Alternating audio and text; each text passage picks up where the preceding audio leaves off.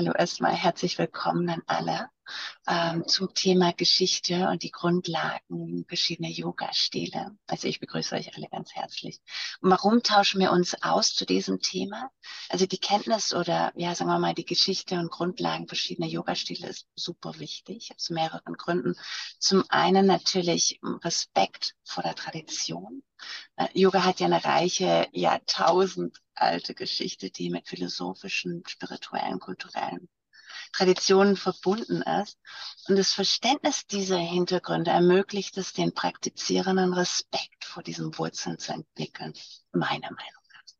Also ähm, ein weiterer Impuls ist jetzt einfach so, dass man mehr an die Anpassung äh, der individuellen Bedürfnissen reingehen kann durch diese Yoga-Stile. Denn jeder Stil hat seine eigenen Schwerpunkte und Techniken. Also das Wissen um die Unterschiede zwischen den Stilen ermöglicht es auch wieder unseren Schülern, den Praktizierenden, den Stil auszuwählen, was eben für den am besten individuellen Bedürfnissen und Zielen passt. Also jetzt ein weiterer Punkt, warum dieses Thema für mich so wichtig ist, ist die Sicherheit oder auch Thema Verletzungsprävention, zum Beispiel ein tiefes Verständnis der Grundlagen und Techniken jedes einzelnen Stillens hilft, den Praktizierenden die Übungen korrekt auszuführen und Verletzungen zu vermeiden. Und das ist besonders wichtig, da einige Stile körperlich ziemlich anspruchsvoll sind. Also ähm, werden wir jetzt gleich auch mitbekommen. Ein weiterer Punkt ist auch die Effektivität und auch, ja, Zielerreichung. Also verschiedene Yoga-Stile sind darauf ausgerichtet, verschiedene Ziele zu erreichen. Zum Beispiel Ashtanga-Yoga, gerade diese körperliche ähm, Fitness wird dadurch gesteigert oder Kundalini, da geht es wirklich so, meiner Meinung nach, sehr ums Spirituelle, um die Erweckung, ähm, ja, der Spiritualität. Und das Wissen um diese Ziele hilft den Schüler, also jetzt unseren Praktizierenden, die richtige Wahl zu treffen, um eigene persönliche Ziele auch zu erreichen. Ich beweglicher, ich stärker, was will ich? Und ein weiterer Punkt ist eben also die Vielfalt und Bereicherung der Praxis. Das heißt, die Vielfalt der Yoga-Stile ermöglicht es wieder unseren Schülern, den Praktizieren die Praxis, zu bereichern und Abwechslung in die eigene Routine zu generieren. Es gab Tage, da habe ich wirklich verschiedene Stile in eine Stunde reingebracht. Es macht Spaß. Und das kann dazu beitragen, Langeweile zu vermeiden und die Motivation aufrechtzuerhalten, wenn das gerade ein Thema ist. Ne? Manche sagen, oh, so langweilig, ich höre auf. Und dann, ja, ein weiterer Punkt ist die Achtsamkeit und das Bewusstsein. Also das Studium verschiedener Yoga-Stile fördert Achtsamkeit und tiefes Verständnis für den eigenen Körper und den Geist. Und das trägt dazu bei, eine bewusstere und auch eine ganzheitlichere Lebensweise zu entwickeln. Also so. Ähm, jetzt gerade für eine Yoga-Lehrerausbildung und die Führung für euch als angehende Yoga-Lehrer oder schon Yoga-Lehrer ist ein umfassendes Wissen über die verschiedenen Stile einfach, ja, unerlässlich. Es ist wichtig. Das ermöglicht es euch, euren Schüler sicher und effektiv anzuleiten und auf deren individuellen Bedürfnissen auch einzugehen. Also zusammenfassend ist das Verständnis dieser Geschichte und Grundlagen verschiedener Yoga-Stile entscheidend, um eben diese Praxis zu bereichern, die Sicherheit zu gewährleisten und die persönlichen Ziele einfach, ähm, dass sie diese erreichen können. Es trägt auch zur Wertschätzung der tiefen Weisheit und Philosophie des Yoga bei, worüber wir ja in der letzten Woche auch ein bisschen gesprochen haben. Also ich freue mich sehr darüber, dass ihr so, äh, dass ihr dabei seid, so zahlreich erschienen seid. Und wir haben wieder einige Lehrer, die heute als Speaker dabei sind. Das heißt, freut euch auf jeden Fall auf Nicole, ähm, sie spricht heute über Ashtanga. Uli Mai thematisiert Hatha Yoga. Guna Leck, der, ähm, mit ihm tauchen wir ein in das Thema Hot Yoga, also ich liebe diese Yoga-Form. Annette Tierfelder präsentiert Kundalini. Und wenn wir Glück haben, ist der Thomas auch da und schaltet sich heute von Galapagos aus und erklärt, weshalb er so ein Fan von Iyengar Yoga ist.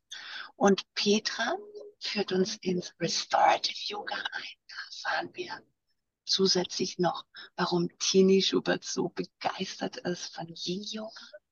Und ähm, ja, zu guter Letzt wird Karina Siegrist uns vielleicht, wenn wenn wenn wenn, es klappt, aus Malaysia einloggen und uns erzählen, ähm, wie sie zu Vinyasa Yoga steht.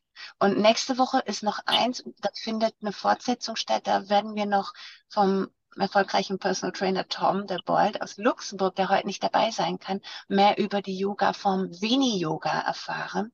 Ähm, das ist die Yoga-Form, die meine indische Yoga-Partnerin Reshma aus, ähm, aus Goa so liebt. Also so viel zum Ablauf. Also deswegen begrüßen wir jetzt direkt mal Nicole Beinig mit dem Thema Ashtanga. Herzlich willkommen, liebe Nicole. Okay, also ich mache das erste Mal so einen Vortrag, das vorweg, aber ich bin da ganz guter Dinge. ähm, also Ashtanga Yoga ist ja bekannt als die Königsdisziplin des Yogas. Ähm, es ist ein sehr traditioneller Yoga-Stil, ähm, der stark auf die Synchronisierung von Atem und Bewegung in der Praxis fokussiert ist.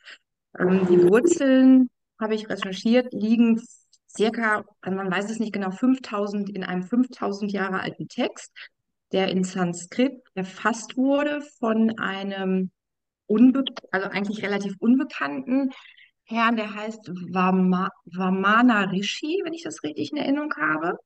Und richtig bekannt wurde dieser Stil äh, erst im 20. Jahrhundert durch den äh, Yogalehrer ähm, äh, Patabi Jois, der 1960 ähm, ein Buch geschrieben hat, ähm, wo er dieses Ashtanga-Yoga ähm, quasi bekannt gemacht durch dieses Buch, das heißt die Yoga Mala. Und dort hat er diese sechs Serien, die ja bekannt sind für das Ashtanga-Yoga, auch verfasst. Und das praktizieren wir halt heute. Und ähm, die erste Serie ist die bekannteste Serie. Ähm, das ist die, ähm, besteht aus dem Primary Series. Äh, die wird auch am häufigsten praktizi praktiziert. Sie beinhaltet alleine schon nur diese 41 Asanas. Ähm, da sind Sonnengrüße drin, da ist äh, die, die, die Stuhlhaltung drin, da ist äh, Krieger 1 und 2 drin, da ist das Boot mit drin. Und ähm, ja, es gibt noch zwei weitere Serien. Das ist einmal die ähm, Intermediate-Serie und es gibt noch die dritte, die wiederum vier Serien beinhaltet. Darum ist es ein bisschen irreführend. Man spricht von sechs, aber es gibt halt diese 1, 2, 3. Die dritte ist die Advanced-Serie, die wiederum quasi aus vier Teilen besteht. Und so komme ich halt auf diese, diese sechs Teile. Ähm, die Serien bauen aufeinander auf. Und es ist auch ganz wichtig, dass man erst die erste Serie vollkommen gut beherrscht, damit man in die zweite und dritte gehen kann, weil die auch noch viel herausfordernder und anstrengender sind. Ähm, der Atemrhythmus in Kombination mit der Bewegung ist ähm, vorgegeben. Also ich habe jetzt nochmal geschaut, man sagt, man atmet so in die Übung fünf Minuten rein und äh, man macht es mit dieser Uya, Uyayi-Atmung. Das ist diese Atmung, da verschließt man so seine Stimmritze und man, man äh, macht so Hauchgeräusche. Das ist halt wichtig. Und ähm, durch diese spezielle Atemtechnik in dieser Bewegung ähm, werden die Asanas koordiniert und fördern quasi die Konzentration und den Fluss der Energie in unserem Körper. Wenn das ein bisschen viel ist, einfach kurz Stopp sagen, dann versuche ich noch ein bisschen anders zu erklären. Aber ich muss mich halt kurz halten, ne? ein bis drei Minuten. So, für Anfänger ist natürlich diese Ashtanga-Yoga-Praxis oder der Yoga-Stil sehr schwierig und da empfiehlt es sich halt auch, dass man mit der Misore-Praxis einsteigt. Das bedeutet, die Schüler haben alle einen gleichen Übungsplan und können die ähm, Atmung und Bewegung, die Asanas in ihrem eigenen Tempo durchführen und werden durch einen, in, durch einen Yoga-Lehrer, Yoga-Lehrerin individuell betreut. Ähm, und dieser achtet wiederum, dass die Übungen vernünftig sind, die Atmung vernünftig sind, dass man vernünftig angeleitet wird, weil es halt sehr wichtig ist, dass man diese Asanas in der Folge auch vernünftig durchführt. Ähm, dann bedeutet auch, weil wir dann auch zu der Philosophie wiederkommen, was die Patricia auch vorhin sagte, die auch wichtig ist im Yoga. Ähm, Ashtanga bedeutet achtgliedrig und da sind wir wieder bei dem achtgliedrigen Pfad unseres Patanjali. Ähm, das ist ja das Basiswerk aus der Yoga-Philosophie und ähm, diese beinhaltet die philosophischen ähm, Prin- Prinzipien zum ethischen Verhalten, ähm, Meditation, spirituelle Entwicklung. Ich glaube, diesen achtgliedrigen Pfad jetzt aufzuschlüsseln wäre, glaube ich, jetzt ein wenig viel. Ähm, Ashtanga-Yoga ist halt, das hatte ich zu Anfang schon gesagt, sehr herausfordernd ähm, für Einsteiger, aber auch für Fortgeschrittene, weil es auch eine große Disziplin erfordert, das eigentlich täglich zu machen, damit man aufbauen kann, damit die körperliche Fitness kommt, damit man sich das einprägt. Und ähm, es ist auch sehr anstrengend, weil dieser Flow ja auch hintereinander weg, man ist konzentriert und ähm, man kommt schon mal ganz leicht ins Schwitzen bei dieser Yoga-Art. Und ähm, es fordert viel Kraft ähm, und viel Konzentration und einen guten Gleichgewichtssinn. Ähm, aber es gibt halt auch eine Menge zurück, dieser Stil. Ne? Man, man bekommt dann halt dadurch, Geist und Körper kommen zur Ruhe und ähm, man hat kehrt zurück zu seiner inneren Balance. Man, die Konzentration wird gesteigert, wenn man das alles hintereinander wegmacht. Man muss ja auch konzentriert dabei sein. Ich bekomme eine bessere Beweglichkeit. Ähm, Verspannungen lösen sich. Mm, Die Faszien werden gestärkt und ähm, Energiekanäle gereinigt. Äh, die Energie kann besser fließen. Und ich sagte vorhin schon, es erfordert Disziplin und ich trainiere ja dadurch auch meine Selbstdisziplin und stärke dadurch auch mein Durchhaltevermögen, nicht nur jetzt beim Yoga, sondern das hat ja auch weitere Folgen so in meinem normalen Leben, Berufsalltag, wie auch immer. Und äh, ja, bessere Körperhaltung bekomme ich dadurch, weil natürlich auch der ganze Körper gekräftigt wird. Ja, Mhm. ich glaube, das war es im Ja, Schnelldurchgang.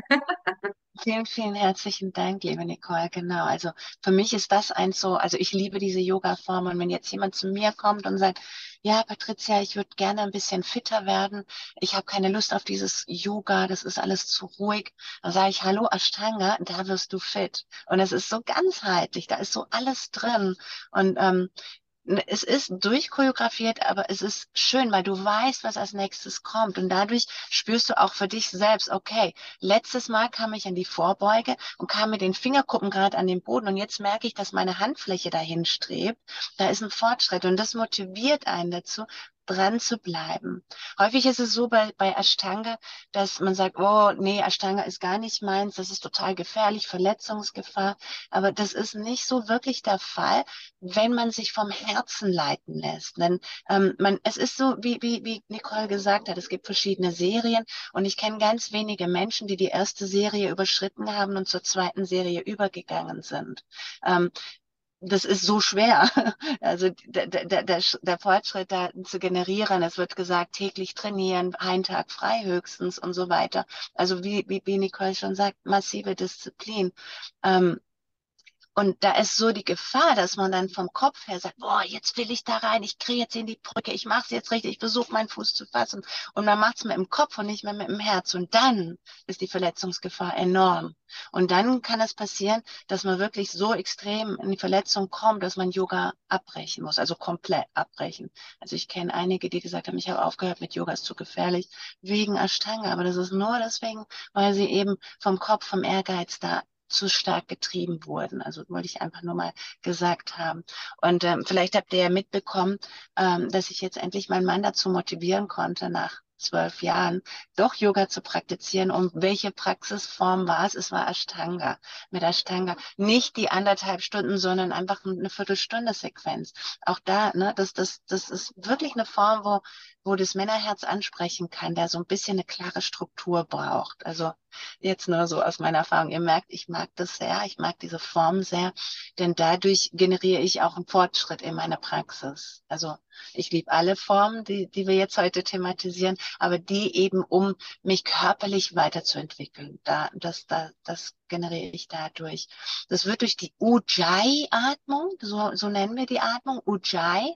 Fünf Atemzüge bleibt man in die jeweiligen Asanas. Und das ist ja auch schon eine Ansage, ne? fünf Atemzüge in einer zu bleiben, wenn unser Monkey Mind in einer Asana drin ist, die schwierig ist.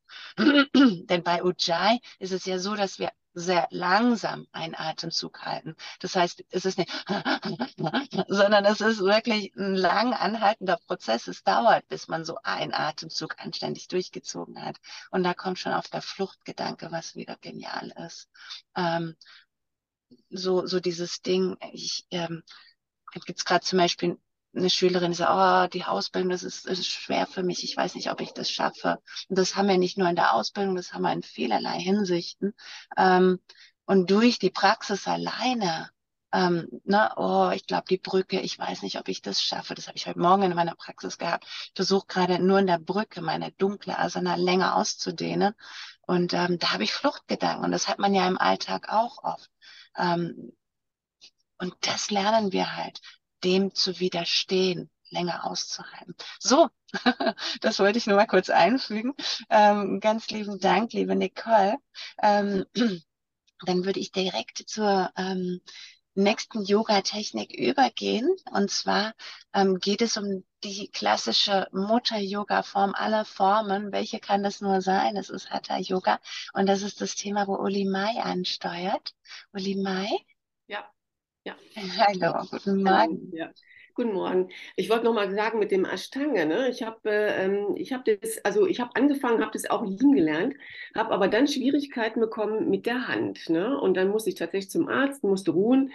Ähm, ich kann, also ich muss es jetzt bandagieren und dann ist es so, so fest. Also ich glaube, das war einfach zu locker bei mir. Dann ist es so fest, ist die Hand so fest, dann geht's.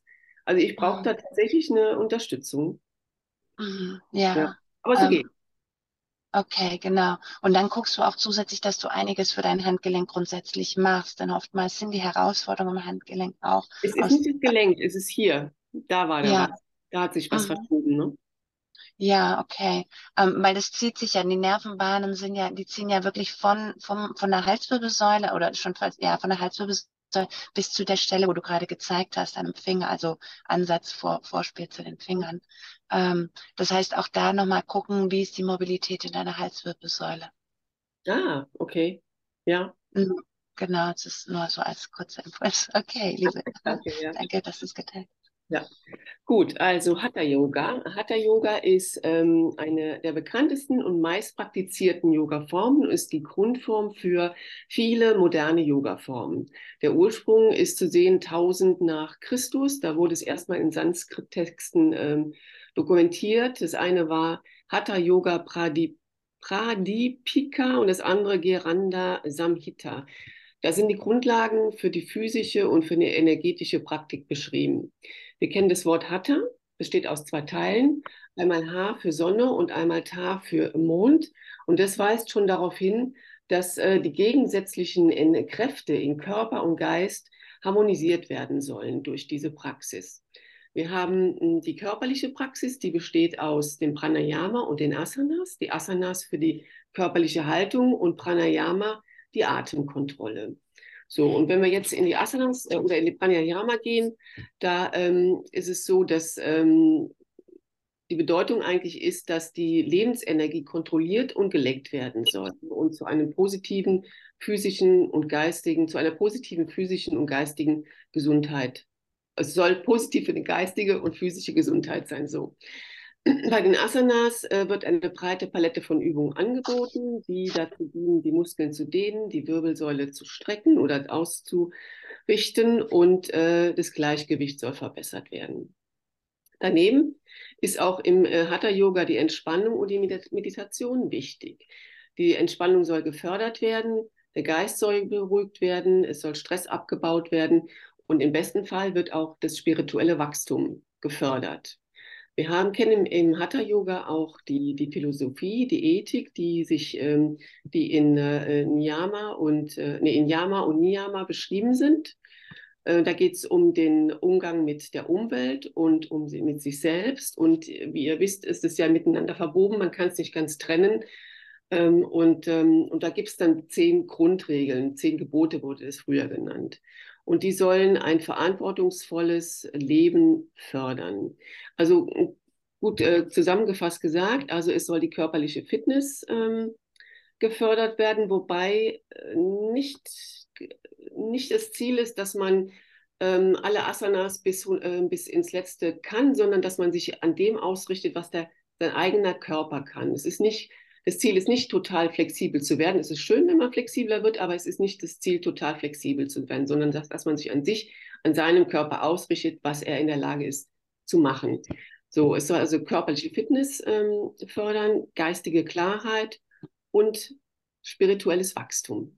Das ist Hatha Yoga. Und darauf bauen andere Formen auf, die später kamen. Sehr schön. Ja, vielen herzlichen Dank, liebe Olli.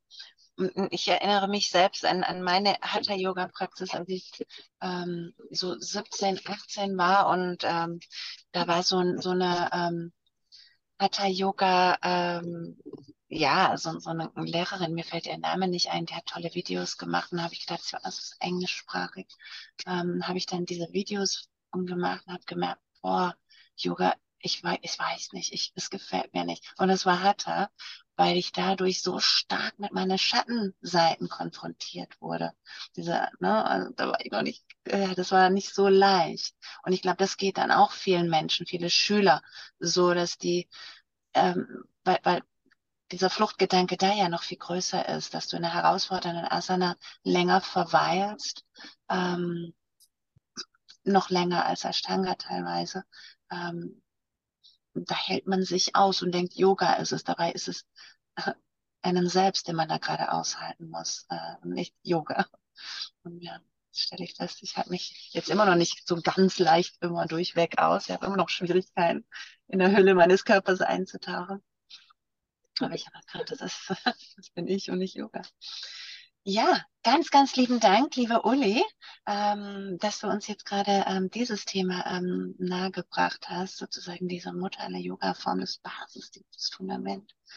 Und jetzt gehen wir zu einer äh, Yoga-Form, die ich persönlich in Amerika kennengelernt habe und geliebt habe. Für mich ist es halt ähm, ja eine Form, weil ich eben aus einem warmen Land komme, ähm, liebe ich genau die Form, die Guna Alek jetzt vorstellt, nämlich Hot Yoga. Moin. Ähm, ja, Grüße aus Hamburg. Ähm, ich habe mir da mal ein paar Randnotizen gemacht. Also ich habe Bikram Yoga oder Hot Yoga noch nie probiert. Bin ich ganz ehrlich auch, äh, weiß ich nicht, nur nicht so hingeführt worden. Ich bin ein großer Verfechter von Yin Yoga, aber ich versuche mal das zusammenzufassen, was ich da jetzt zusammengefunden habe ist wohl 1970 von einem Bikram, den Namen, also indische Namen, Patricia, sorry, da werde ich mit klarkommen, Choduri, ich hoffe, das ist jetzt richtig ausgesprochen, entwickelt worden. Ich habe da mal kurz quer gelesen im Netz, es war wohl so, dass der Bikram Choduri wohl auch körperliche Einschränkungen hatte von Haus aus und seine Ärzte ihm wohl auch gesagt haben, das ist wohl ganz schlimm und das wird nie was und damit wirst du leben müssen und hat aufgrund dessen rumexperimentiert mit Yoga und verschiedenen Aspekten vom Yoga und hat dann dieses Bikram bzw. Hot Yoga entwickelt. Bikram Yoga wird halt in einem warmen Raum, 35 bis 40 Grad, auf, äh, ausgeführt, besteht aus einer festen Abfolge von 26 Asanas äh, in Verbindung mit zwei Atemtechniken. Noch was Spannendes notiert ähm, soll den Stoffwechsel ankurbeln ähm, durch, die, durch die Wärme. Klar, der Kreislauf wird natürlich dann auch beansprucht und der Körper wird vor allem aufgewärmt, sodass, denke ich mal, tiefer in dieses äh, Weichteilgewebe halt gearbeitet werden kann und dementsprechend ähm, bessere, eine bessere Durchblutung, bessere Abtransport von äh, Schlackestoffen, von anderen Abfallprodukten, Toxinen und Heranführung von Stoffwechselprodukten die halt dem Aufbau dienen, ähm, herangeführt werden kann. Du komm, man kommt wohl besser in die Übung hinein, wie ich das wohl verstanden habe. Ja, so viel dann dazu. Ähm, das Ganze, wie gesagt, in den 70er Jahren entwickelt, ähm, hat sich dann sehr erfolgreich in den Staaten hervorgetan, hat eine große Anhängerschar, ist wissenschaftlich allerdings nicht fundiert, wie ich das wohl verstanden habe. Es ist, hat wohl eine große Anhängerschar, wie gesagt, aber es gibt da keine evidenzbasierten Studien, wo dann daraus hervorgeht, dass das einen gewissen Nutzen hat auf dies oder das oder jenes. Und ähm, sollte vorher definitiv medizinisch ärztlich abgeklärt werden bei einigen ähm, Vorerkrankungen, wenn da was, denke ich mal, im Herz-Kreislauf besteht oder generell kardiovaskuläre Erkrankungen vorliegen, dass man dann vorher sich da mal mit seinem Arzt, besonders mit seinem Kardiologen in besonderen Rücksprache hält, wie sich das verhält, weil eine Temperatur von 35 bis 40 Grad, also für mich persönlich wäre es tödlich. Ich möchte bei 35, 40 Grad definitiv kein Yoga mehr machen, sondern tatsächlich in der Sonne liegen, beziehungsweise dann im Schatten. Egal, ähm, dass man dann halt Rücksprache hält und dann dementsprechend mit diesem Stil anfängt. Wie gesagt, es gibt eine große Anhängerschaft, scheint Erfolg zu haben. Ich habe es nie probiert, also falls ihr da andere Informationen für mich habt, herzlich gerne raus damit. Ich gucke nochmal kurz auf meinen Spickzettel. Ah ja, ich habe nochmal, ähm, es gibt auch noch aus dem Bikram Hot Yoga, beziehungsweise dem Hot Yoga von diesem Bikram Chuduri, äh, noch ähm, diverse Abwandlungen im Sinne von Vinyasa Flows. Die sind wohl auch dann bei 35, 40 Grad gemacht. Ähm, ja, wie gesagt, das ist das, was ich dazu beitragen konnte, jetzt so ganz schnell. Ich muss ganz ehrlich sagen, ich habe auch nicht viel Zeit gehabt, mich da mit dem Thema auseinanderzusetzen. Ich habe das nochmal kurz zusammengefasst, was Patricia mir freundlicherweise zur Verfügung gestellt hat. Ja, dann vielen Dank. Ich mir vielen, vielen Dank. ähm, Dankeschön. Also ähm, der Grund, weshalb jetzt so viele ähm, neue Varianten wie Vinyasa-Formen ähm, da auch ähm, aus dem Boden gestampft werden, ist, weil es eine geschützte Marke ist, Bikram Yoga, ähm, wo, wo man halt auch, ja, man, man muss es bei ihm lernen, man darf das nicht anders machen und so weiter. Und ähm, theoretisch war das jetzt halt auch lange Zeit so, dass es auch nicht mal im Netz sichtbar war, aber ähm, ein bisschen Schatten wurde auch über dieses ganze Konzept geworfen, weil er auch in diese MeToo-Szene reingerutscht ist. Es ist wirklich so eine Anhängerschaft und ähm, ihr könnt euch vorstellen, dass man da sehr leicht bekleidet ist bei dieser Raumtemperatur und das ist mehr, Ma es sind, es ist, es sind bestimmt Männer und Frauen, viele dabei, aber ähm, ja, so wurde das halt auch nochmal, also das ist eins dieser Formen, wo der Meister äh, seine Grenzen nicht ganz eingehalten hat, sagen wir mal einfach so. Und ähm, ja, viele, die das dann unterrichtet haben, mussten den Namen ändern, um ähm, ja, weil, es einfach in Verruf geraten ist aufgrund dessen. Aber die Yoga-Form durch die Hitze, wie, wie, wie Gunnar schon gesagt hat, ähm, beschleunigt wirklich einen Detox, weil man schwitzt mehr, man kommt rein in die Beweglichkeit durch die Hitze. Der Warm-up ähm, ist leichter. Und es ist schon sehr, sehr durchdacht, ähm, diese komplette Abfolge. Ähm, wir hatten ja kürzlich auch einen Vortrag ähm, dazu, eine Praxiseinheit mit Isabella, ähm, die das sehr liebt und lebt. Und ähm, es ist durchchoreografiert und da merkt man, und das konnte, konnte man bei ihr sehr gut beobachten, was sie für einen enormen Fortschritt in ihrer körperlichen Fitness und Beweglichkeit generieren konnte dadurch. Also sie kam auch ganz schwer in die Vorbeuge oder in die Rückbeuge. Und heute ist es eine, ne, ist so von der Körperstatur jemand, der so, normalerweise nicht so beweglich ist. Und heute ist sie eine Gummipuppe hochziehen in alle Richtungen und ähm, durch diese Beständigkeit und durch diese Technik wer will das schon in Deutschland machen mit diesen Energiekosten, die Raumtemperatur so hochschießen? Das ist ja wirklich kaum machbar. Aber so, ja, äh, Isabella, sie lebt auf Zypern, von dem her, ähm, sie hat andere Raumtemperaturen schon im Freien. Oder ich komme aus Ibiza oder lebe jetzt auch demnächst dort. Und ähm, für mich ist es dann halt ganz easy, rauszugehen in den Garten und sagen, okay, äh, Matte ausrollen und man hat diese Temperaturen schon, schon geschenkt.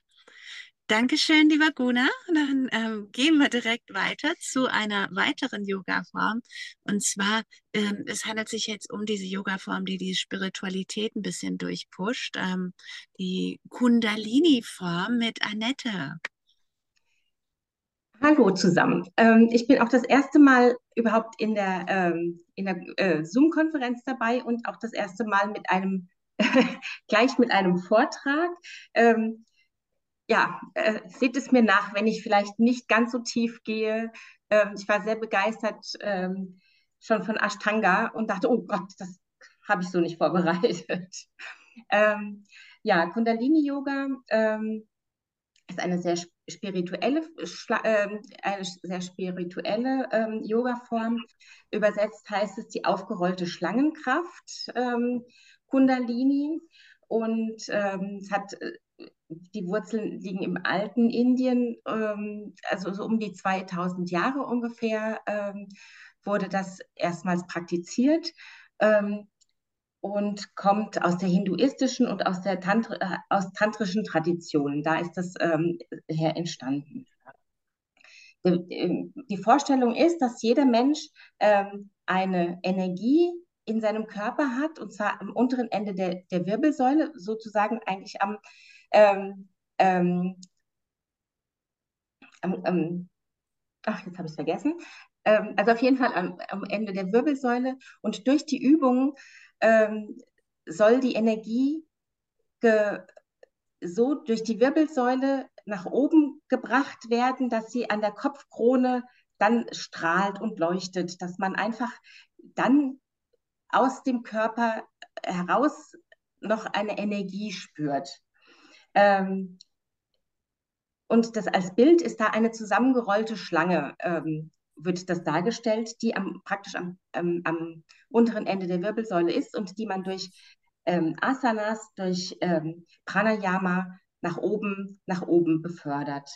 Ähm, in diesen, in diesen Übungen, die da gemacht werden, ist sehr, sehr viel ähm, äh, Mantra singen auch und es sind viel Mudras werden auch benutzt, die einfach das Ganze, dieses Ganze in deinem, im, ähm, ja, befördern sollen.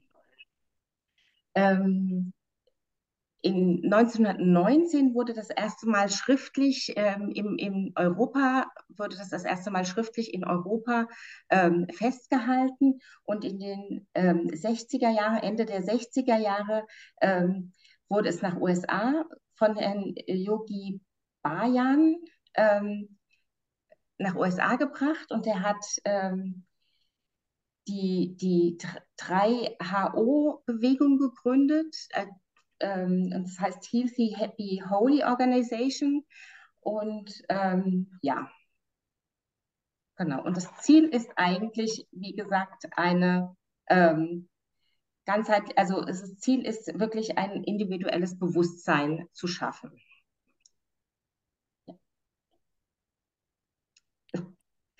Ganz, ganz lieben Dank, liebe Annette, ähm, dass du dich da jetzt wirklich ähm, bei deinem ersten Zoom-Call nicht gewehrt hast und gesagt hast, komm, das mache ich jetzt einfach.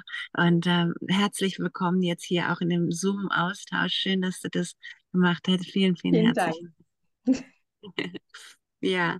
Kundalini ist von meiner Erfahrung, also ähm, meine erste wirklich intensive Erfahrung damit war tatsächlich in der Schwangerschaft. Ähm, und zwar nicht die erste Schwangerschaft, sondern die mit den Zwillingen. Und da habe ich gedacht, so komm jetzt, ähm, diese Yoga-Form, jetzt ist der Moment, weil ähm, die sich da auch sehr spezialisiert haben. Da gab es auch wirklich schöne, schöne Kriyas in diesem Kontext. Und ähm, das ist mit viel Singen und Mantra, ähm, da muss man sich da ne, äh, schon Herausforderung für viele ist es, die, die jetzt so ähm, aus der modernen westlichen Welt kommen, eine Herausforderung, äh, sich diesem Gesang zu stellen. Ähm, weil wir ja auch selber teilweise äh, falsche Glaubenssätze haben, ich kann nicht gut singen und so. Schon allein das hat äh, mich damals noch getriggert, vor 19 Jahren, als die Zwillinge im Bauch waren. Ähm, es ist vollgepackt mit, also sind auch wieder durch choreografierte Kriyas, die eben auf der Gesundheit ausgerichtet sind. Und ähm, das ist kein Larifari-Ding, wo man denkt, okay, nur Spiritualität und nur Gesang. Das ist saumäßig anstrengend, diese Kriyas äh, durchzuführen, ähm, diese Menge von Wiederholungen, von, ein, äh, von kleinen Sequenzen ähm, die man dann wie so eine Challenge, eigentlich passt das super gut in unsere heutigen, eine 28-Tages-Challenge, nur dieses Thema, je nachdem. Ne? Und dann darfst du auch nicht ausfallen, also du musst es dann durchziehen. Und ähm, von der Kleidung ist man dann komplett weiß angezogen, inklusive weiße Kopfbedeckung, weil diese Lebensenergie, die eben von unserer Wurzelchakra, die Schlangenkraft unten ähm, hochfließt und dann soll es halt hier nicht ähm, ähm, wieder abfließen. Deswegen diese Kopfbedeckung, diesen ähm, und weiß, weil es geht um Reinheit, diese weiße Kleidung. Ähm, ich bin jetzt wirklich in einem Alter, wo ich sage, ja, ich liebe das. Also ähm, ich glaube, damals, wo ich mit 14 angefangen habe, Yoga zu praktizieren, wäre ich mit gehobenen Händen weggerannt, also wenn, wenn, wenn man mich mit sowas begrüßt hätte. Das wäre dann einfach nicht meins gewesen. Und so ist es wirklich dieses Ding, dass man diese verschiedenen Formen ähm, nicht immer sofort, ne, man wächst da hinein. Und das ist ja auch, ja, wie unser Leben so ist. Wir verändern uns. Nichts ist beständiger als der Wandel. So, ich glaube, wenn ich mich nicht täusche, ähm, ist ähm, Thomas gar nicht da. Ähm, wie viel Uhr ist es denn? Mein, ähm, ich bekomme schon Nachrichten, dass ich meinen nächsten Termin. Ähm, ist äh, 8.35 Uhr. 8.35 Uhr. Okay, alles gut. Ja, wunderbar. Ähm, dann, dann ist alles richtig. Bin noch nicht zu spät, denke.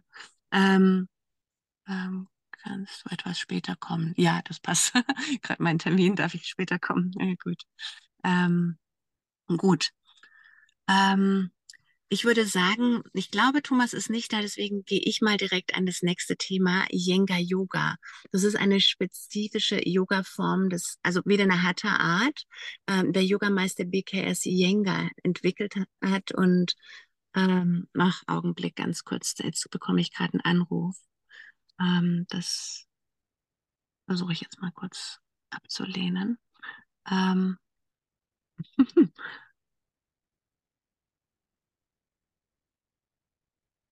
ja, ähm, also der Gründer BKS Iyengar, also geboren auch im Dezember 1918 in Indien, war ein Begründer dieser Technik. Ähm, und er war einer der einflussreichsten Yoga-Lehrer des 20. Jahrhunderts, also wirklich. Ähm, er begann, ich muss wieder einen Anruf ablehnen, das bin ich jetzt ganz sorry, Leute. Hm. Hört ihr mich eigentlich noch? Das ist ja Wahnsinn, dass ich im mhm. Telefon Anrufe bekomme. Ja, okay, danke. Okay, gut. Ähm, die Philosophie, also in der Philosophie von Yenga Yoga basiert, basiert auf klassische Yoga-Sutren von Patanjali und betont die Vereinigung von Körper, Geist und Seele. Ähm, oh, jetzt ist schon wieder an. Hilfe. Okay, ich glaube, jetzt hat er. Ähm, und die Ausrichtung ist jetzt eben auf Achtsamkeit und äh, Präzision, ein zentrales, und das ist eben so dieses zentrale Merkmal von Inyenga, dass man so eine Betonung der korrekten Körperausrichtung ähm, im Vordergrund hat. Und dadurch, also dass man eine korrekte Ausrichtung braucht, verwendet man eben Hilfsmittel, ganz stark geprägt ist es von Gurten und von Blöcken, Stühle. Und ähm, ja, dass der Schüler auch ähm, in die Position unterstützt wird, eine Ausrichtung zu perfektionieren.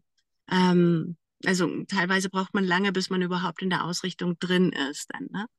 ähm, in der Sequenzierung von Iyengar Yoga legt eben da Wert auf die richtige Abfolge von Asanas, um die Muskeln, die Gelenke und den Geist auf die Praxis vorzubereiten und Verletzungen zu vermeiden.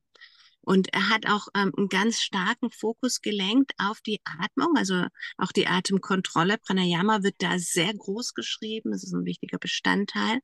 Also durch bewusste Atemübungen wird die Verbindung zwischen Körper und Geist auch wieder vertieft. Ähm, genau. Also der BKS Iyengar und seine Familie, also entwickelten ein ganz umfassende Lehrerausbildungssystem, um diese Prinzipien ähm, auch weltweit zu verbreiten. Und die Praxis von Yoga Iyengar ist bekannt für, für diese präzise Genauigkeit, die Intensität, die Betonung, gerade der therapeutischen Anwendung. Es könnte was für dich, Guna, sein, was du mit deiner Arbeit integrieren kannst. Also diese Yoga-Tradition hat äh, dazu beigetragen, Yoga in, in die westliche Welt sehr zu popularisieren, also bekannt zu machen und ähm, wird Menschen in jeder Altersgruppen und auch Fähigkeiten ähm, auf jeden Fall ähm, zugänglich gemacht. Also hat man gesundheitliche Herausforderungen jeglicher Art, ähm, kann man das machen. Und ich dachte eigentlich auch früher, Okay, wenn mein Mann Yoga machen würde, dann wäre es Iyengar. Ich war überrascht, dass ich ihn echt in Ashtanga reinbekommen habe. Ähm, er hat den Quantensprung sehr schnell gemacht, aber Iyengar ist schon auch wohltuend, eine sehr wohltuende Form. Genau, das eben zu dieser Form, dann würde ich dann direkt weitergehen zur nächsten Form. Oder hat denn jemand eine Frage oder ja, einen Impuls ähm, dazu? Sonst würde ich direkt weitergehen zur nächsten Form und zwar ähm, eine sehr erholsame Form, also sehr gut geeignete Form für Menschen, die zum Beispiel Leistungssport machen, ähm, zum, ähm, zur Erholung einfach, dass man das ergänzend einfließen lässt, um die Recovery-Zeit zu verkürzen. Und zwar restauratives Yoga mit Petra. Genau. Danke. Danke für die Einführung. Ja, also ähm, restauratives Yoga äh, wurde auch von äh, BGS Iyengar gegründet oder auch ins Leben gerufen. Und du hattest schon gesagt, ähm, er war ja selber auch betroffen von, von vielen Krankheiten. Also Iyengar litt unter Typhus äh, als Kind, äh, Mal Malaria, er hatte Tuberkulose, also verschiedene Formen der Unterernährung auch. Die Familie war, war sehr arm. Er war das elfte von 13 Kindern. Ja, so muss man sich das vorstellen. Er hat sehr früh angefangen ähm, mit seinem späteren was war es, Schwager, glaube ich, äh, Krishnamacharya in Mysore zu üben. Und sein Gesundheitszustand hat sich dadurch sehr verbessert. Und deswegen auch dieses, ähm, äh, auch das restaurative Yoga ne, hatte eine große äh, Bedeutung da in seinem eigenen Gesundungsprozess. Äh, ja, also das war die, äh, hat, hat aber natürlich den, die Wurzeln auch im klassischen Hatha Yoga. Und Iyengar war ja so 30er Jahre, 40er Jahre und eine weitere wichtige Person äh, in dem Zusammenhang war Judith Hanson Lasseter in den USA, die das äh, Iyengar Yoga Institute in San Francisco gegründet hat, eine der früh, früheren Schülerinnen Iyengars war. Und das Hauptziel von ähm, restaurativem Yoga ist eher die, die Entspannung, ja, also Stressabbau, Muskulaturentspannung, ähm, zur Ruhe kommen. Ähm, deshalb verwendet man meistens auch nur wenige Asanas. Und äh, genau, wie du sagtest, Patricia, verschiedene Mittel, Hilfsmittel, Kissen, Decken, Blöcke und so weiter. Und die Positionen hier werden zum Teil sehr lange gehalten, also fünf bis zwanzig Minuten, um den Körper auch langsam zu öffnen und auch langsam zu entspannen. Mhm. Ja, und das Ganze durch die Atmung auch stark unterstützt. Tiefe Atemzüge und Moment. Ja, ähm, Ja, ja, ist also auch eine Form, die, die, die sich gut eignet jetzt für Personen, die äh, sich von Verletzungen äh, rehabilitieren oder auch, wie gesagt, äh, auch ak aktuell unter, unter Krankheiten leiden, leiden oder, oder Schmerzen, ähm, auch bei Schlafstörungen ähm, sehr hilfreich und ähm, ist auch eine, eben eine sehr, sehr sanfte Praxis, dadurch, dass sehr lange und langsam gehalten wird. Ich weiß nicht, soll ich noch Bilder zeigen oder ist es dann zeitlich zu schwierig, äh, bisschen zu eng? Wenn du ja. Bilder hast, gerne. Okay, warte, dann zeige ich ganz kurz. Ähm, ganz kurz. Und zwar, sorry, jetzt komme ich hier nicht rein. Ja, ja, also das ist nur aus dem Netz, ja, aber ich dachte, ich zeige es vielleicht kurz, hm, die, die bekannten Positionen, also hier zum Beispiel ähm, bei Shavasana etwas unter die Knie legen oder hier bei diesem Bolster-Twist ja hier unterstützend unter den Oberkörper bei der seitlichen Drehung oder auch bei der Supported Bridge ähm, Position äh, ein Bolster zum Beispiel unter die, die Hüfte legen. Mm, ja, und so kann man hier sehr gut ähm, hier die Position einfach auch unterstützen, die, die länger gehalten werden. Mm.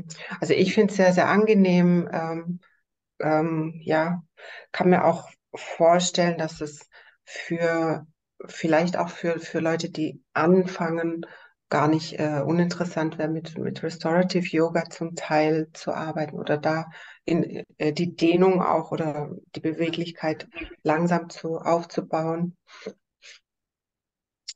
Ja, genau, das wäre es von meiner Seite in Kürze. Ja, vielen herzlichen Dank. Genau, also. Eine ähm, Frage noch dazu. Ja. Wie, wie lange ist denn so eine äh, restaurative Yogastunde in der Regel? Ähm, Patricia, ich, also ich denke, das ist auch wieder abhängig von der Person oder ja, also ich mal in der Regel 45 bis 60 Minuten, so idealerweise, ja, aber kann man sicherlich auch länger. Ja, also ich hatte es, ähm, habe auch schon, also jetzt selber, äh, wenn ich das mache, bleibe ich da auch länger drin. Zwei Stunden vielleicht oder anderthalb, je nachdem. Hm. Okay, danke. Oder was meinst du, Patricia? Kann man sicherlich unterschiedlich. Ja, also ähm, die Yoga, also es ist wirklich abhängig von der Absicht. Hm. Je nachdem, was man, was man ähm, an Zeit hat. Yoga-Unterricht wird ja oftmals in, in, in Slots reingepresst von einem Fitnessstudio oder Yoga-Studio und mhm. dementsprechend, mhm. ne, klassisch heißt es, anderthalb Stunden sind die Yoga-Stunden in der Regel, ne? aber in der mhm. heutigen Zeit wird es immer schwieriger, diesen Raum zu, zu gewinnen. Mhm. Zeitmangel dann lieber kürzer als gar nicht. Ähm, ich persönlich ähm, habe diese Praxis regelrecht mit ins Bett genommen. Das heißt, mhm. ähm, immer wenn ich nachts wach werde, lege ich mich in eine andere restaurative Haltung rein, mhm. regelrecht. Also vieles so, so ähm, weil das ja dann so entspannend und regenerierend ist und ähm, ja, so. Äh, hat denn irgendjemand von euch Restorative Yoga auch im Kursplan irgendwo schon gesehen? Nee, aber es passt auch sehr gut in Retreats rein. Da, ähm, da haben die Leute ja wirklich Zeit und da passt es sehr, sehr schön mhm. rein. Genau. Ähm, aber auch danke für die Frage. Dann würde ich sagen, gehen wir dann direkt weiter. Oder hat noch jemand eine Frage? Hm. Ähm, eine Frage, die mir oft gestellt wird, ist, ähm, was ist denn der Unterschied zwischen Yin Yoga und Restorative Yoga? Und deswegen würde ich sagen, dann lass uns doch mal direkt übergehen zur nächsten äh, Yoga-Form, nämlich zur Yin Yoga Form, die Yoga Form, die Tini so gerne mag. Sehr gerne. Ich habe mir ehrlich gesagt aber die Frage auch schon ein bisschen gestellt. Also insofern, vielleicht kannst du nachher noch mehr dazu sagen, Patricia. Ähm, also Yin-Yoga tatsächlich ist auch eine eher ruhige und meditative Form des Yogas. Es geht vor allem darum, die Faszien zu dehnen, das Bindegewebe zu stimulieren und eben so ein, ist abgezielt auf die eher tieferen Schichten des Körpers. Und ähm, es geht aber auch ein bisschen drum, also nicht nur körperlich, sondern eben auch den Körper so zu erkunden und so ein bisschen reinzuspüren. Ähm, insofern auch ein Stück weit entwickelt, um so in mehr Achtsamkeit zu kommen und mehr im, im Hier und Jetzt quasi irgendwie zu sein. Ähm, den Ursprung hat das Yin Yoga eigentlich Ende der 70er Jahre in den USA. Äh, da gab es den äh, Kampfsportler äh, Pauli Zing, der ähm, irgendwie eine Möglichkeit finden wollte, flexibler und beweglicher zu werden. Und ähm, der hat dann tatsächlich ähm, vom, äh, von seinem oder von einem Kung Fu Meister äh, das äh, Daoist Yoga gelernt und hat das weiterentwickelt. Und ähm, Ende der 80er Jahre wurde das dann aufgegriffen von Paul Grilly, ähm, der ähm, irgendwie eine Reportage im Fernsehen gesehen hatte über den, ähm, über den Pauli Zink und ähm, der hat, äh, also wurde dann sein Schüler und hat dann wirklich nochmal maßgeblich ähm, das äh, Yin-Yoga weiterentwickelt, beziehungsweise zu dem Zeitpunkt hieß es wohl noch Taoist-Yoga. Ähm, der hat ähm, eigentlich auch dem Ganzen noch beigefügt, dass es halt einfach bei der nicht alleine nur darum geht, irgendwie halt zu, äh, das zu üben und viel Praxis zu haben, sondern dass man eben auch darauf gucken muss, welchen Spielraum, Bewegungsspielraum hat der eigene Körper, ja, und, und dass das auch eine große Rolle spielt im Sinne, wie stark kann man in die, oder tief kann man in die Übungen reingehen. Hm, heißt im Umkehrschluss, was ich eben auch schön finde im Yin-Yoga, besonders halt bei sich selber zu bleiben und eben nicht zu gucken, was machen die anderen rechts und links, weil, also ich weiß es von mir selbst, ne, ich, ähm, kann, ich bin nicht so wahnsinnig beweglich und da kommt man ja schnell mal da rein, dass man denkt, Gott, ne, jemand anderes kann sich da vollkommen irgendwie zusammenklappen und ich überhaupt nicht. Also da ist eben das Ziel bei mir in Yoga, don't do it, ja, bleib wirklich bei dir selbst. Ähm, den Namen Yin Yoga hat das Yin Yoga dann aber tatsächlich noch von einer, von jemand anderem bekommen, nämlich von Sarah Powers. Die hat irgendwie im selben Studio damals praktiziert wie dieser Paul Grilly und äh, hat sich da super für interessiert und hat dann da einfach auch noch ein bisschen mehr so buddhistische Philosophie mit dazu gebracht und das weiterentwickelt.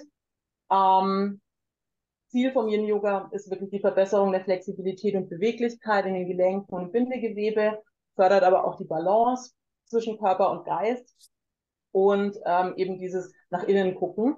Ähnlich jetzt auch wie beim äh, Restorative Yoga ist auch beim Yin Yoga so, dass man sich eben bequem in die lange gehaltenen Übungen reingeben soll und deswegen auch gerne eben alle möglichen Hilfsmittel dazu nehmen kann, Bolster, Decken, Gurte, Klötze, was auch immer einem eben hilft.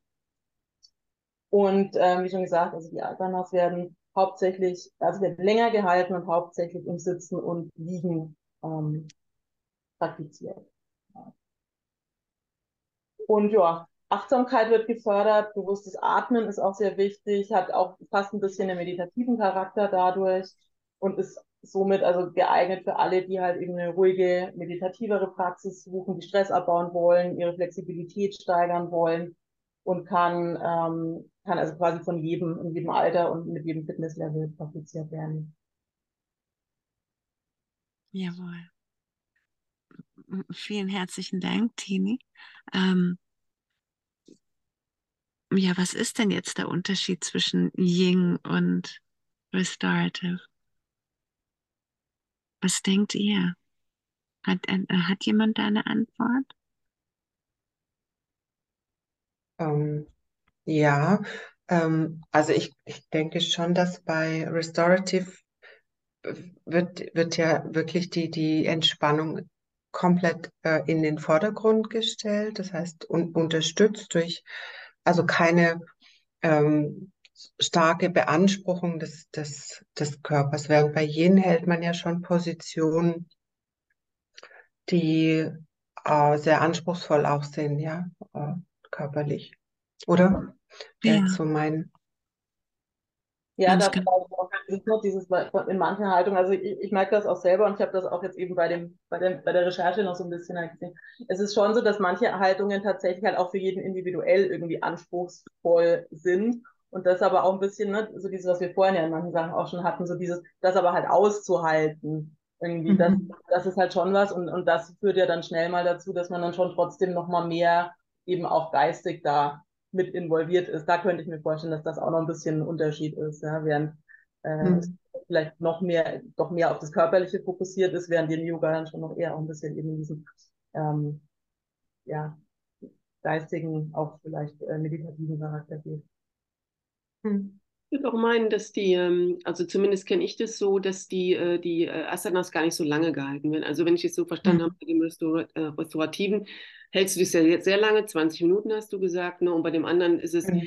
sie haben ja mit, mit zwei, drei Minuten angefangen, waren dann im Kurs maximal bei fünf Minuten. Ne? Also das war dann schon anders, ähm, wenn es so ein Kursverlauf war.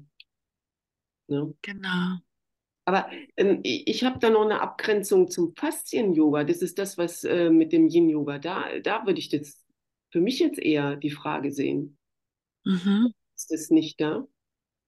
Ähm, was der Unterschied ist zwischen Yin-Yoga und Faszien-Yoga?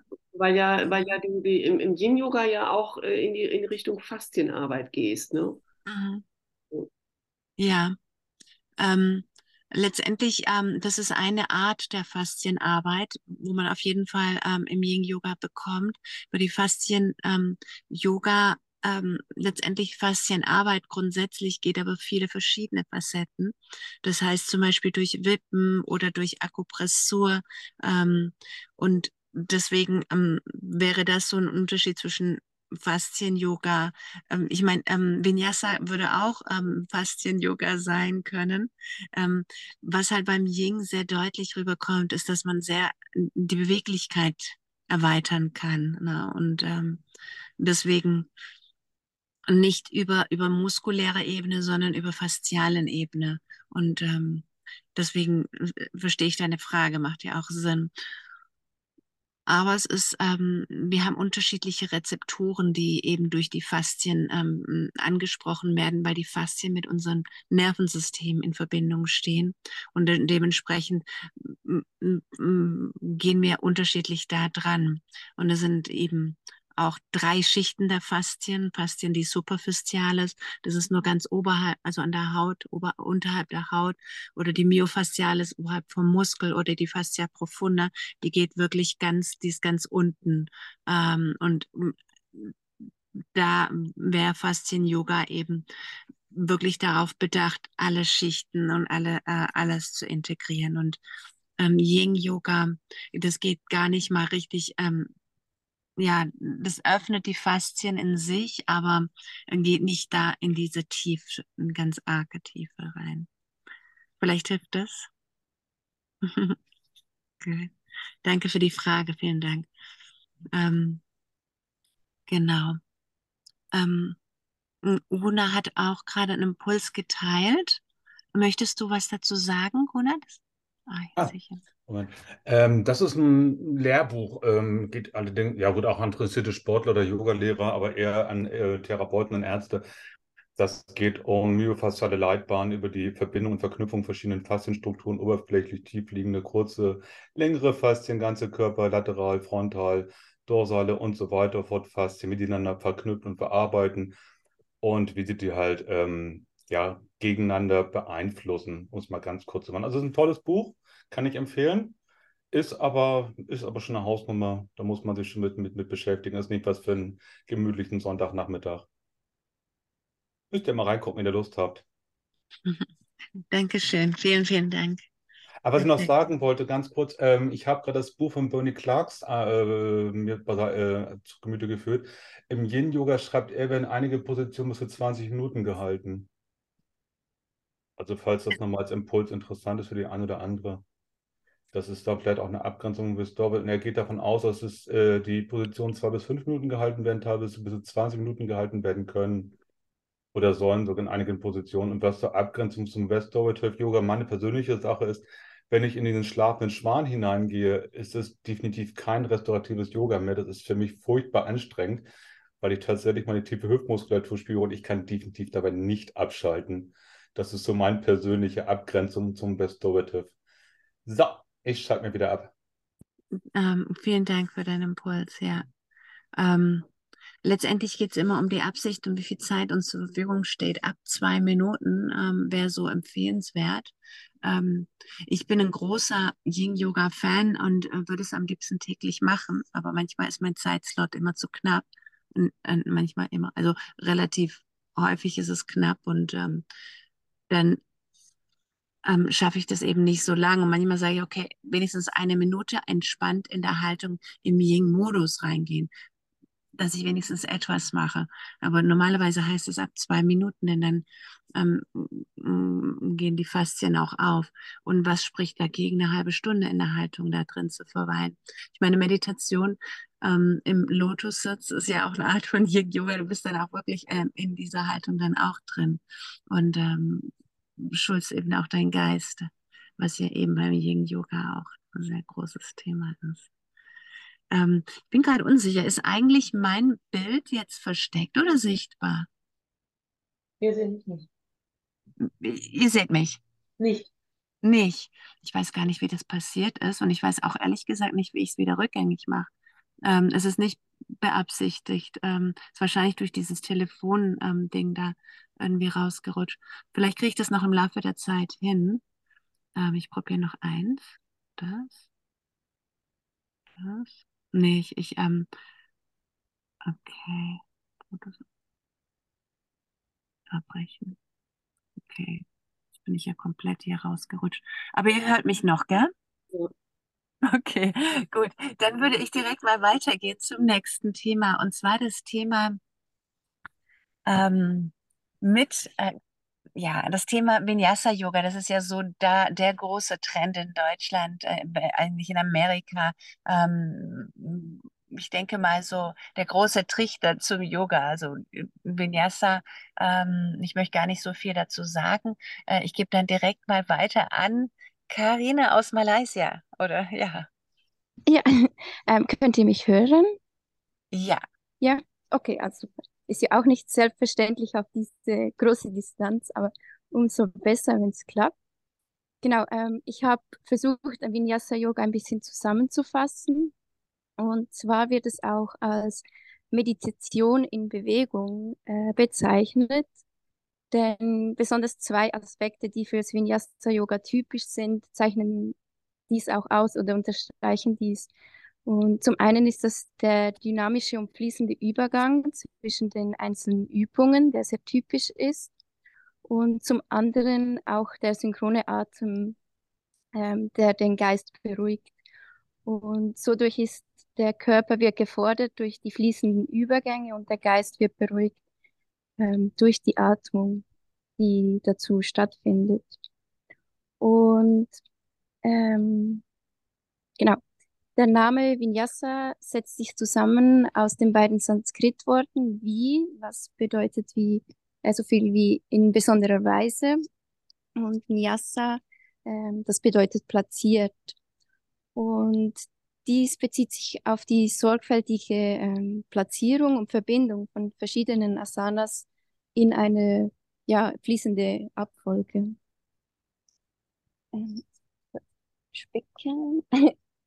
Genau, ähm, den Ursprung hat Vinyasa Yoga in den traditionellen Yogaschriften, besonders in den Yoga Sutren von Patanjali. Und heute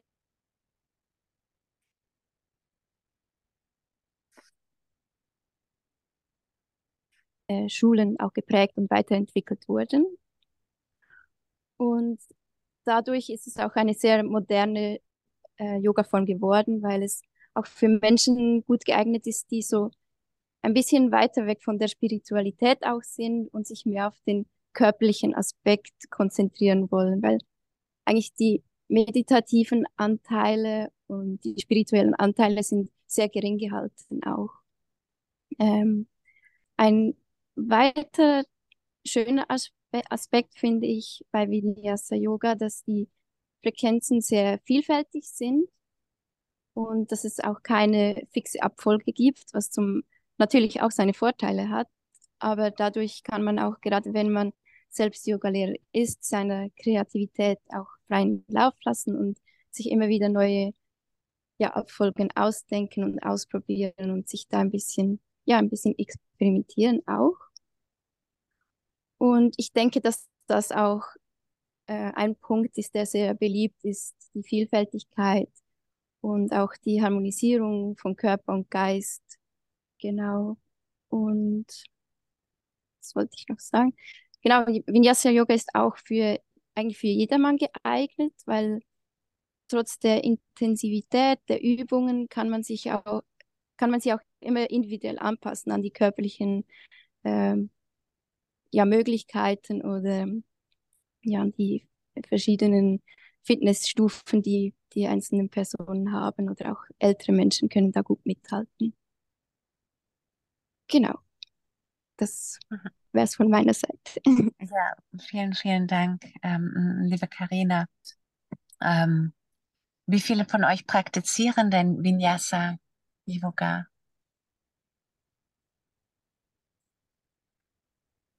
Gar nicht so viele. Wow. Ähm, hätte ich jetzt gedacht, dass das schon so der, der, der Bereich ähm, ist, wo am meisten ist. Ähm, ja, ich finde, das ist sehr das junge Herz so berührt, ne? So junge, ähm, ähm, Dynamik und ist schon sehr ästhetisch. Ich ähm, habe das auch, also ich praktiziere das auch gern, habe es jahrelang ähm, ausschließlich ausgebildet, weil ich eben bei der Akademie für Vinyasa Yoga ähm, als Ausbilderin tätig war. Ähm,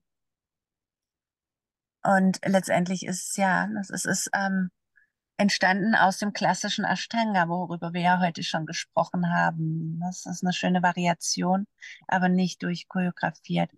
Ich habe halt das Gefühl manchmal durch Vinyasa, das macht Spaß, das ist dynamisch, ähm, dass man da aber nicht so eine große Fortschritte generiert wie bei was durchchoreografierten wie Ashtanga, wo du immer beständig das Gleiche machst. Und immer so ein bisschen, oh, was kommt jetzt, was kommt jetzt, und bist gerade drin und schon das nächste und so. Ähm, cool. Und dieser Geist ist, ähm, er kommt schon zur Ruhe. Also ich, ihr seht sicherlich oft mal Videos von mir, während ich auf der in Vinyasa-Stimmung bin. Aber das ist dann, da bin ich in so einem Flow. Das ist wirklich dann auch meditativ. Ähm, und das ist schön, wenn man das so für sich dann alleine macht. Aber ich glaube manchmal so, wenn man es mit einem Lehrer macht und ständig ihm hinterherhecheln muss, das ist was anderes. Mhm. Dann irgendwas will er jetzt schon wieder, oh, jetzt muss ich da, oh, gerade bin ich, ne? So kann es auch ein bisschen stressig werden. Das ist aber ja. genau der Grund, warum ich das nicht so gerne mache. Also vielleicht komme ich da irgendwann nochmal hin, aber ich finde es tatsächlich zu anstrengend, weil ich ständig das Gefühl habe, ich kann mich gar nicht auf meinen Körper und die Atmung konzentrieren, weil ich eigentlich immer nur gucke, was ist die nächste Übung, ne? was, was muss ich jetzt machen. Ähm, ja. Aber vielleicht ist das auch noch eine Entwicklung. Nee, ich kann genau, genau, das ist genau das, was ich meine, dass es äh, diese Wirkung dann haben kann und das, das ist ja dann eher kontraproduktiv.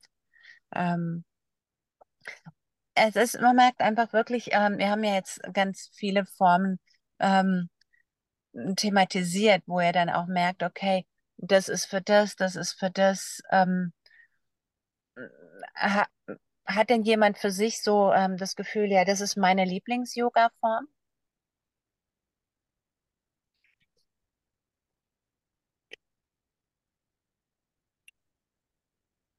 Also ich probiere immer noch ganz viel aus. Ich habe jetzt die letzten drei Wochen, vier Wochen bei ähm, Dynamic Vinyasa gemacht, bei einer ähm, US-Amerikanerin. Das war interessant, das kannte ich noch nicht.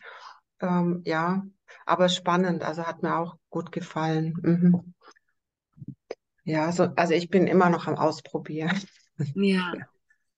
Letztendlich ähm, würde ich schätzen, dass Dynamic Vinyasa genau ähm, das gleiche ist wie einfach Vinyasa, nur der Name noch dazu, mhm. ähm, weil es ja dynamisch ist. Mhm. Und ähm, ja, dadurch ist man in Bewegung, im Flow. Mhm. Also genau, dies, dieser Punkt ist es. Also es geht ja darum, ähm, auszuprobieren und gucken, denn unsere Lebensphase verändert sich beständig ja. und ähm, dann gibt es Zeiten, wo man eher das Ruhige will. Also ich hatte lange, lange Zeit Vinyasa praktiziert ähm, äh, und dann war es aber so, dass ich komplett ins andere Extrem wollte und musste und dann bin ich ganz, ganz lange ausschließlich auf der Yin-Yoga-Matte gelegen. Ähm, dann kam ganz, ganz lange Zeit, ähm, dass ich gesagt habe, ich brauche diese Ruhe, äh, aber nicht mit nur Entspannung. Und dann wurde, hat er für mich aktuell. Und immer wenn ich sage so, jetzt musst du dich mal zusammenreißen und disziplinieren, dann kommt Ashtanga in die Front und ähm, Kundalini ist etwas, was ich seltener unterrichte, sondern viel mehr ähm, genieße mitzumachen und so ne, gibt es dann für jede Phase das Richtige und ähm, was, was mich da eben hm, da so anspricht. Also vielen, vielen herzlichen Dank an euch alle für diesen spannenden Austausch, für diese Schwerpunkte, diese Yoga-Formen. Sie sind deutlich rübergekommen.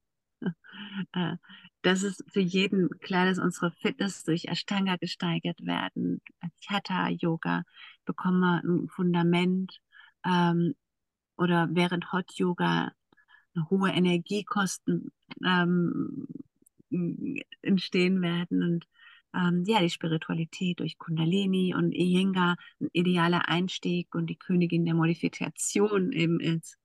Also danke für eure Präsenz, ähm, dass ihr da die Impulse habt einfließen lassen in eure eigenen Worte. Ähm, ja, nächste Woche haben wir übrigens einen Austausch. Es geht um die sechs Prinzipien der Yoga-Ausrichtungen. Ähm, und dann danach, also das ist um, um, um acht und dann danach um neun wird dann eine Lehrprobe mit ähm, Tom de Bold aus Luxemburg stattfinden, wo er eben auch Mini-Yoga nochmal präsentiert. Ja, hat denn jemand noch irgendeine Frage? Oder einen Impuls? Mhm dann würde ich euch alle jetzt schon einfach einen Moment ähm, ja, der, der, der Stille schenken, wo ihr mal für euch ähm, mal kurz innekehrt und mal reflektiert, was habe ich jetzt gerade alles gehört? Ähm, was was gab es Neues? Was würde ich gerne vielleicht Neues ausprobieren oder in meine Yoga-Welt integrieren? Schenkt ihr eine Minute Zeit und ich habe einen Blick auf die Uhr und hol euch dann zurück.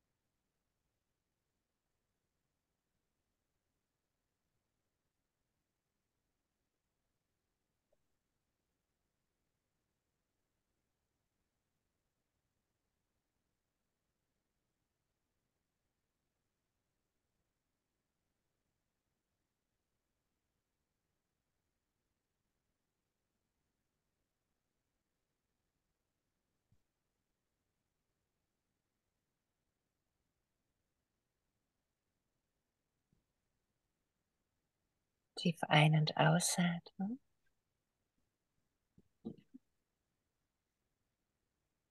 Namaste. Vielen herzlichen Dank für eure Präsenz.